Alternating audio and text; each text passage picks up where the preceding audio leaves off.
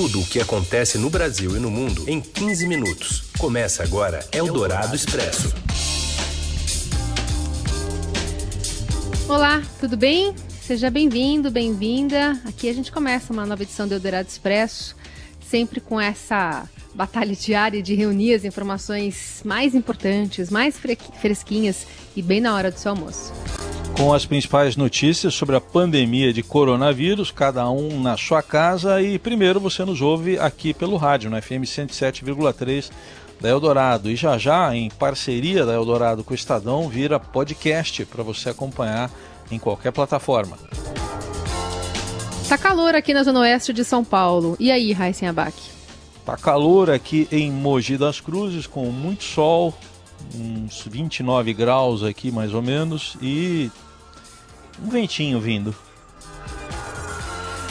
E esses são os destaques desta quarta-feira, 1 de abril. Governo anuncia pacote de 200 bilhões de reais para a saúde e a preservação de empregos durante a pandemia de coronavírus. 1 de abril, Jair Bolsonaro posta e apaga vídeos sobre desabastecimento na Ceasa de Minas Gerais. A empresa disse que o funcionamento é normal. E ainda o orçamento de guerra para combater a pandemia e a solidariedade em forma de doações nesses tempos de isolamento social. É o Dourado Expresso. Tudo o que acontece no Brasil e no mundo em 15 minutos. Presidente Jair Bolsonaro, né, o governo federal, divulgou um pacote de 200 bilhões de reais em medidas para manutenção da saúde e dos empregos durante a pandemia de coronavírus. O anúncio foi feito no Palácio do Planalto pelo presidente Bolsonaro ao lado do ministro da Educação, perdão, da Economia, Paulo Guedes. É, estamos juntos na busca de, de melhor para o nosso país. No dia de hoje, anunciaremos também a sanção do projeto do auxílio emergencial, onde 54 milhões de pessoas serão atingidas, é um custo de aproximadamente 98 bilhões de reais para o Tesouro. É aquele auxílio de 600 reais por três meses, podendo chegar a 1.200 reais. De hoje para amanhã também, três medidas provisórias. A primeira é a trabalhista que visa a manutenção de empregos, uma previsão de 58 bilhões de reais de gasto. Outra MP de crédito para manutenção de empregos, também na ordem de 34 bilhões de reais. E o último MP, apoio para estados e municípios. Bolsonaro também assinou uma medida provisória que suspende a obrigatoriedade de escolas e universidades cumprirem a quantidade mínima de dias letivos neste ano. No entanto, ele manteve a obrigatoriedade da carga horária mínima. Na prática, as instituições de ensino terão de cumprir a carga horária mínima em uma quantidade menor de dias letivos. Esse Estamos Juntos aí é uma referência do presidente Bolsonaro a uma conversa telefônica que ele teve hoje com Donald Trump, o presidente americano. Eldorado Expresso. E o presidente Jair Bolsonaro apagou das contas dele no Twitter e no Facebook, menos de duas horas depois de ter publicado, um vídeo de um suposto desabastecimento na Ceasa de Contagem, na região metropolitana de Belo Horizonte. Usuários da central de abastecimento desmentiram um homem não identificado que citava falta de produtos no local e culpava governadores pelo isolamento social durante a pandemia de coronavírus. 31 de março de 2020, eu estou aqui no Ceasa de Belo Horizonte. Dá uma olhada aí, gente, ó. ó. Dá uma fragada no movimento aí, ó. Isso aqui se chama desabastecimento. Para você que falou depois do discurso do presidente que economia não tinha importância, que importante eram vidas, dá uma olhada nisso aí, ó. Pois é. culpa disso aqui, ó, é dos governadores, viu?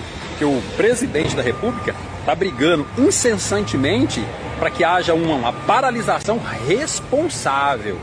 Não paralisar todos os setores. E essa corja de governadores canalhas estão aí, cada um por si, igual uma manada de burro, dando tiro para todo lado. Esse compartilhamento do presidente foi logo cedo, isso no dia seguinte, aquele discurso dele mais conciliador, né, num tom mais ameno em rede nacional de rádio e televisão. A direção da SEASA informou que o funcionamento é normal nesta quarta-feira e que ontem, terça-feira, era um dia de movimento mais fraco porque era dia de limpeza e desinfecção. E até a ministra da Agricultura, Tereza Cristina, compartilhou fotos e vídeos pelo WhatsApp que mostravam que a situação estava absolutamente normal lá no mercado. Tereza Cristina compartilhou cinco vídeos no grupo da Frente Parlamentar da, Agri da Agropecuária, que é uma das principais forças do Congresso. Eldorado Expresso. Metade da população brasileira vive em cidades que já registraram coronavírus. Esse destaque quem traz para a gente é a Fabiana Cambrícoli. Boa tarde, Raizen. Boa tarde, Carol. Então, o levantamento que o Estadão fez com base nos dados da plataforma colaborativa Brasil I.O., que está compilando os dados de coronavírus por cidade, é, mostra que metade da população brasileira já vive em municípios que registraram casos confirmados é, do vírus. São 106 milhões de pessoas e esse número é bem preocupante, né? Porque além do volume de, de cidadãos expostos à circulação da doença, é, esse número está crescendo muito rápido. A gente mostra na matéria também que 15 dias atrás, só 32 municípios brasileiros já tinham reportado caso confirmado da Covid.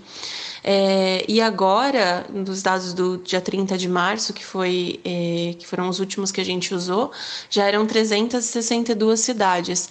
embora esse número represente só cerca de 6% dos municípios brasileiros, né, porque a gente tem mais de 5 mil cidades no Brasil, é, é representativo porque o surto está concentrado nas áreas mais populosas. Então, muita gente já está suscetível a pegar a infecção. E por outro lado, tem cidades pequenas também que estão começando a registrar isso os especialistas dizem que é especialmente é, preocupante porque essas cidades têm menos estrutura de saúde, têm menos acesso a leitos de UTI. Então, surtos nessas cidades também podem ser é, bem alarmantes. Eldorado Expresso.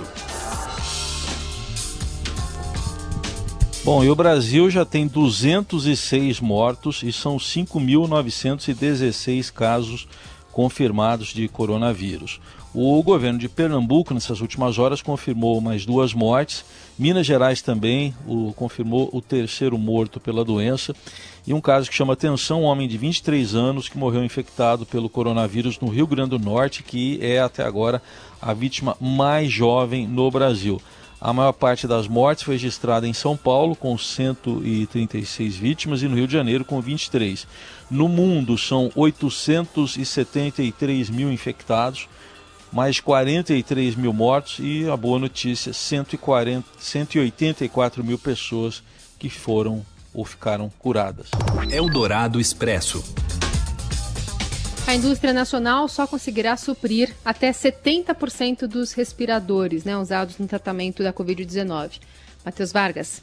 A indústria nacional de produtos para a saúde estima que consegue atender até 70% da compra de respiradores que o Ministério da Saúde deseja realizar para enfrentar o novo coronavírus.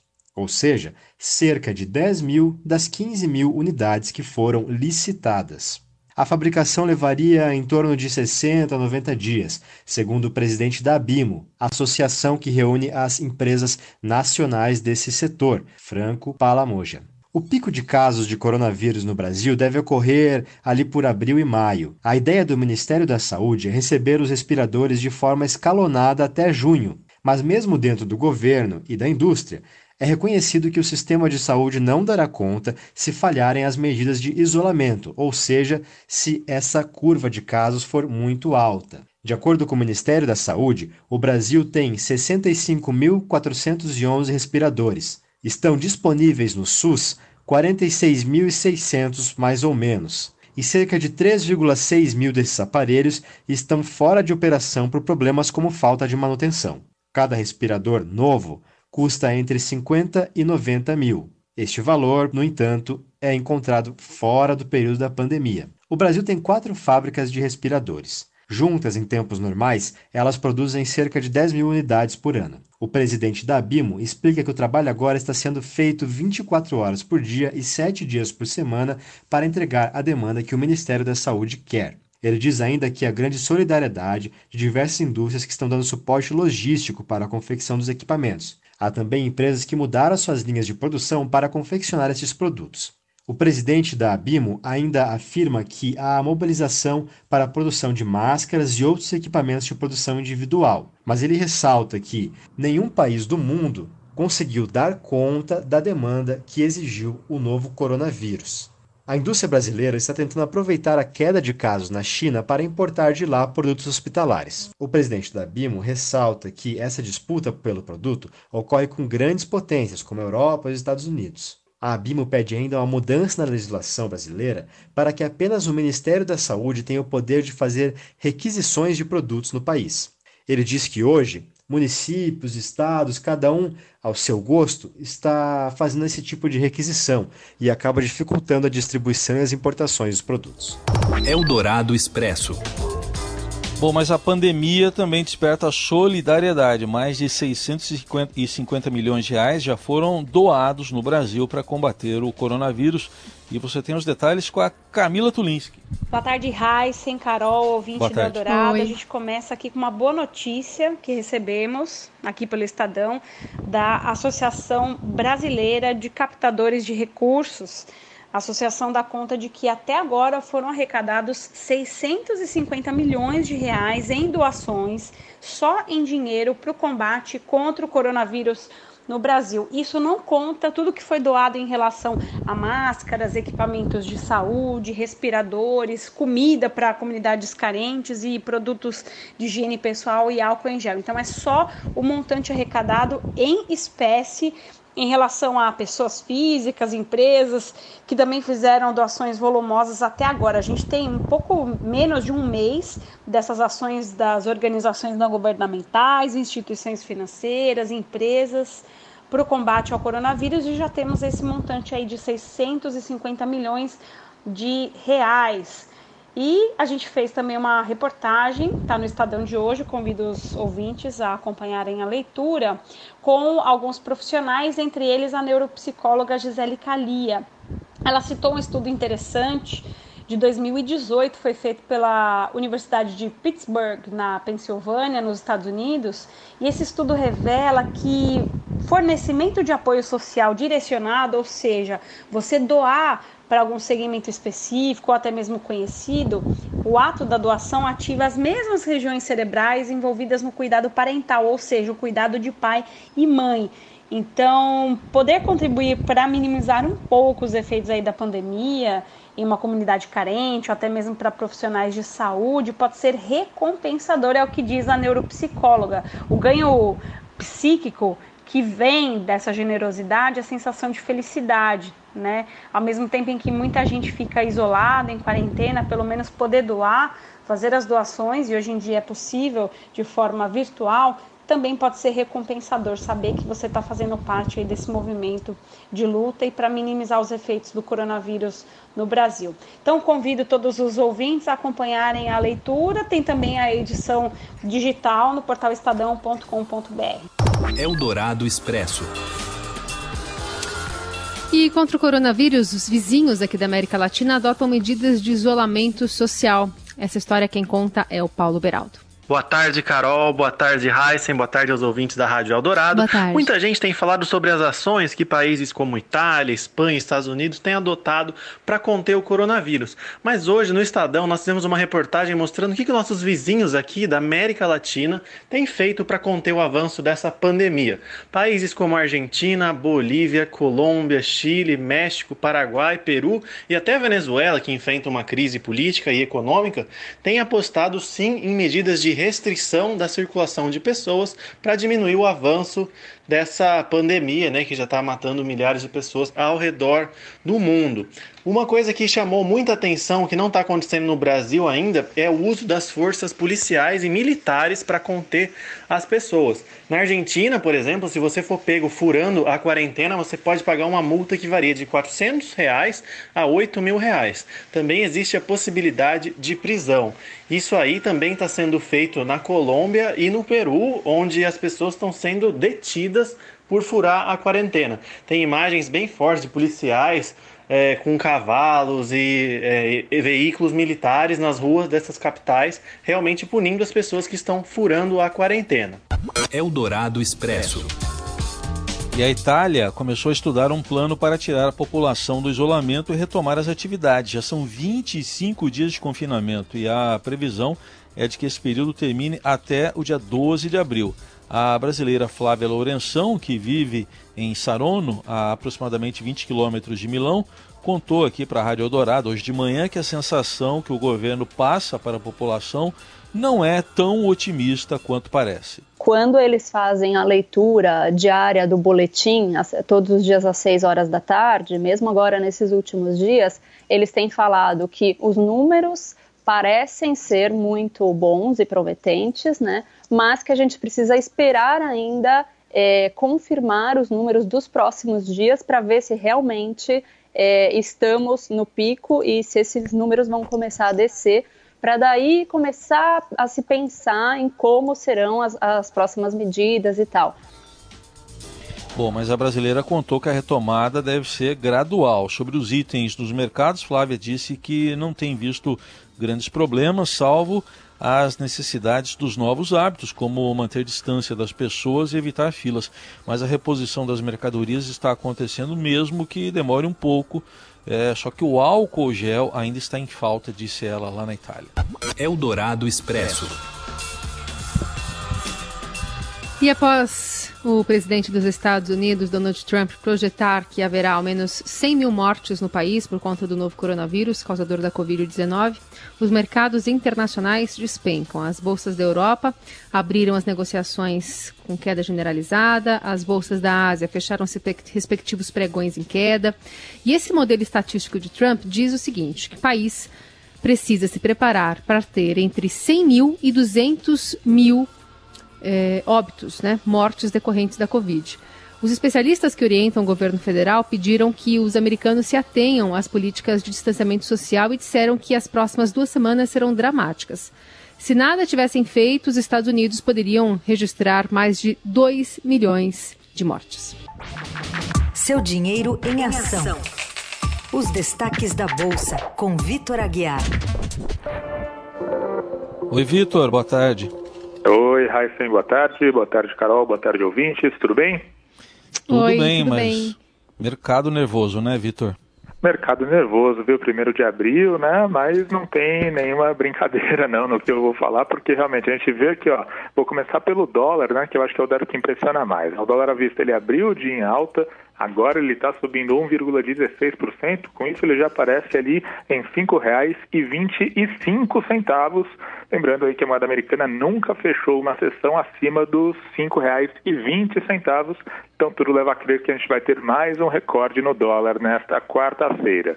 Na bolsa a gente vê que o Ibovespa está caindo mais de 4% agora, caindo 4,12%, aparece ali na faixa dos 70.013 pontos. Fora que essa visão mais realista do presidente Trump da Casa Branca em relação a, ao número de mortes, em relação a, a como a pandemia vai afetar os Estados Unidos, também tem deixado os mercados tensos, né? Exatamente, viu, Carol? Ontem o Trump ele falou por muito tempo, ele deu uma coletiva muito longa e ele deu assim declarações muito muito duras, né? Muito alarmantes até certo ponto. Ele disse, por exemplo, né, que as próximas semanas lá nos Estados Unidos vão ser muito duras e a própria Casa Branca já trabalha aí com um cenário de mais de 200 mil mortos nos Estados Unidos por causa do coronavírus, né? Então é claro que esse esse posicionamento oficial, né, do governo americano ele traz sim um baque muito forte no ânimo dos investidores e é claro, né, que se esse é o cenário oficial, então todo mundo fica muito cauteloso, todo mundo fica muito receoso em investir e é por isso que a gente vê que o Ibovespa está caindo, as bolsas lá fora também caindo aí entre 3 e 4% e todo mundo acaba correndo para o dólar porque o dólar costuma ser aí um ativo mais seguro, né? Então, dado esse cenário mais alarmante, a ordem do dia é ficar na defensiva aqui nos mercados financeiros, viu? A gente segue atualizando as informações com o Vitor Aguiar também lá no Seu Dinheiro. Certo, Vitor? É isso aí, seudinheiro.com. Eu estou de olho aqui no andamento do pregão no Brasil, no pregão no exterior e também nas negociações do mercado de câmbio. Qualquer novidade a gente atualiza na hora lá no seudinheiro.com. Tchau, gente, e até amanhã. Obrigada, até amanhã. Você ouve Eldorado Expresso. De volta com as principais notícias desta quarta-feira. O presidente da Câmara, Rodrigo Maia, disse que vai votar o orçamento de guerra contra o coronavírus até quinta-feira. Acompanhe de Brasília as informações de Eduardo Rodrigues. Boa tarde, Heisen. Boa tarde, Carol. O presidente da Oi. Câmara, Rodrigo Maia, disse na manhã desta quarta-feira que irá levar ao plenário da Casa ainda hoje a proposta de emenda à Constituição que cria o chamado orçamento de guerra para as medidas de combate à pandemia do novo coronavírus. Esse projeto ele tira várias amarras do orçamento para o cumprimento dessas medidas. São exigências da Lei de Responsabilidade Fiscal, exigências da regra de ouro e da própria Lei de Licitações Públicas. A ideia é que os deputados votem esse projeto entre hoje e amanhã. Maia aproveitou uma teleconferência com investidores é, realizada pelo Bradesco BBI para rebater as críticas do ministro da Economia Paulo Guedes, que ontem cobrou celeridade do parlamento na aprovação desse orçamento de guerra. Hoje, Maia lembrou que o projeto não foi enviado pelo, pela equipe econômica, pelo executivo, e sim é um projeto da própria Câmara. Maia até ironizou Guedes, dizendo que o ministro cobrou a aprovação de um projeto que o ministro nem chegou a, olhar. É, durante a, a, teleconferência, o Maia também se comprometeu a, votar todas as medidas de curto prazo, disse que há apoio de todos os partidos para isso, mas mandou um recado claro para o governo de que não é porque agora essas medidas estão sendo aprovadas que o governo terá facilidade para aprovar outras medidas. Maia também rechaçou a aprovação de qualquer medida que gere algum impacto fiscal para os anos seguintes. Apenas as medidas para o combate do coronavírus em 2020 serão aprovadas com facilidade no Congresso. Maia também pediu mais celeridade do governo no envio de medidas emergenciais. Segundo ele, é preciso resolver uma série de problemas ainda nessa semana para, a partir da próxima, focar em casos pontuais de setores pontuais, como o setor aéreo, shopping centers e as dificuldades do setor de turismo. Ele aproveitou ainda para dizer que várias medidas que o governo tem anunciado ainda não chegaram na ponta em quem mais precisa. E nesse sentido, ele aproveitou para reforçar a recomendação da Organização Mundial de Saúde para que as pessoas fiquem em casa. E nesse sentido, ele cobrou um auxílio maior do governo para os trabalhadores informais e para as empresas. O, ele lembrou que o próprio orçamento de guerra permite ao governo injetar mais capital de giro nas empresas e até aumentar o, o auxílio emergencial para os informais. Ele disse que as pressões ele não citou o presidente Jair Bolsonaro em nenhum momento, mas disse que pressão, as pressões por, de empresários pela abertura do comércio é, têm atrapalhado o trabalho do ministro da Saúde, o Luiz Henrique Mandetta. Eldorado Expresso.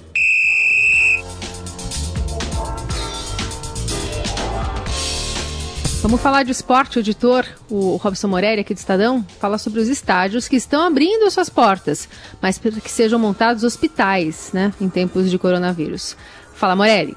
Olá, Heisen, olá, Carol, olá, amigos. Hoje eu queria falar é, exclusivamente dessa, dessa iniciativa do futebol, dos estádios é, de abrirem suas portas para montar os, os hospitais, né, para atender as vítimas do novo coronavírus. É uma, é uma iniciativa bacana porque todos esses estádios, a gente sabe, eles estão paralisados, não há futebol, não há jogos, não há eventos esportivos, mas mesmo assim, quem organiza é, quem responde por eles arrumou um jeito de ajudar, de participar dessa luta contra a Covid-19. Então, estou falando, por exemplo, de Maracanã, estou falando de Mané Garrincha, Estou falando do nosso Pacaembu aqui de São Paulo, né? E de outros é, estádios espalhados pelo Brasil. Eu lembro é, muito bem que na Copa de 2014 muita gente torcia o nariz para a construção dos estádios com o seguinte argumento, né, de que era o Brasil precisava muito mais de hospitais do que de estádios. E é verdade, o Brasil precisa, continua precisando de hospitais, mas agora essa iniciativa nos estádios de futebol, essa iniciativa não deixa de ser bacana, não deixa de ser legal e poder ajudar né, essa, essas pessoas que estão infectadas. Vou pegar como exemplo o nosso Pacaembu. Né? O Pacaembu não tem mais gramado, duas tendas enormes foram construídas é, em cima do gramado para receber é, 200 leitos, né? 200 leitos. Nessa quarta-feira, equipamentos já começam a chegar no estádio. Houve um acerto né, é, da concessionária que tem agora os direitos do estádio com a Prefeitura de São Paulo para que isso pudesse ser, ser feito, ser, ser é, conduzido dessa forma. Tem a participação do Hospital é, é, Albert Einstein, é legal, né? É, então, assim, a partir de quarta-feira, dessa quarta-feira, começam a entrar os equipamentos. A partir de segunda-feira, os primeiros, os primeiros pacientes vão ganhar o estádio do Pacaembu, vão começar a ser atendidos, e isso é uma forma bacana, é uma forma legal é, de o esporte, de modo geral, das pessoas que organizam isso, ajudarem. É isso, gente. Valeu, um abraço a todos. Eldorado Expresso. Bom, vamos terminar, tentar terminar de um jeito fofo, apesar desses tempos que estamos vivendo. Em plena quarentena, vizinhos atenderam ao pedido de uma mãe e se uniram para ir às janelas do bairro da Asa Norte, em Brasília, cantar parabéns pelos três anos de idade do pequeno Lucas, que teve a festinha de aniversário cancelada por causa do isolamento social recomendado no enfrentamento aí do novo coronavírus. Com palmas e vivas, a festa à distância significou conforto para o aniversariante e também para os convidados, né? convidados entre aspas. Seria só um bilhete restrito a vizinhos e amigos próximos, mas o apelo dos pais de Lucas ganhou as redes sociais. O convite dizia assim: Você pode fazer o Luca feliz se às 19 horas do dia 31 de março for até a janela do seu apartamento e cantar parabéns conosco. E a vizinhança foi.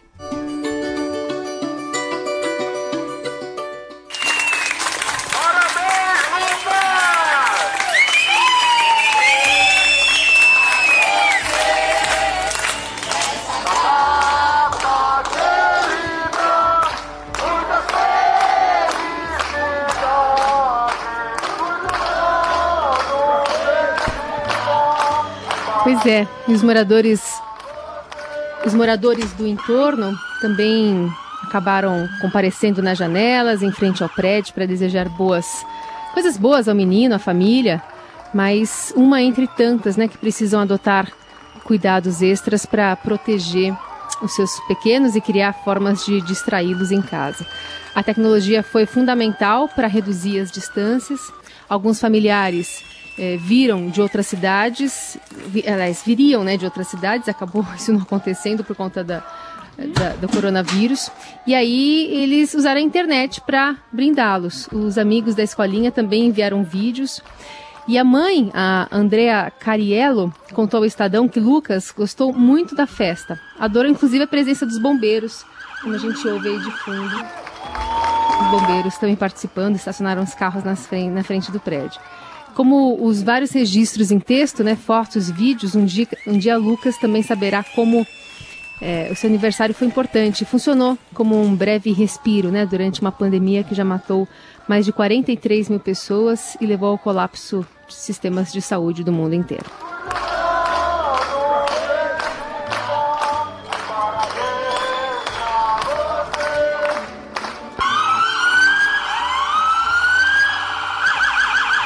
E assim a gente vai encerrando este Adorado Expresso de hoje com essa mensagem.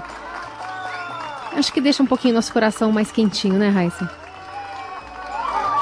Parabéns para todo mundo que foi à janela fazer isso pelo menino aí, pelo Lucas. Até amanhã, gente. Boa quarta-feira, até amanhã.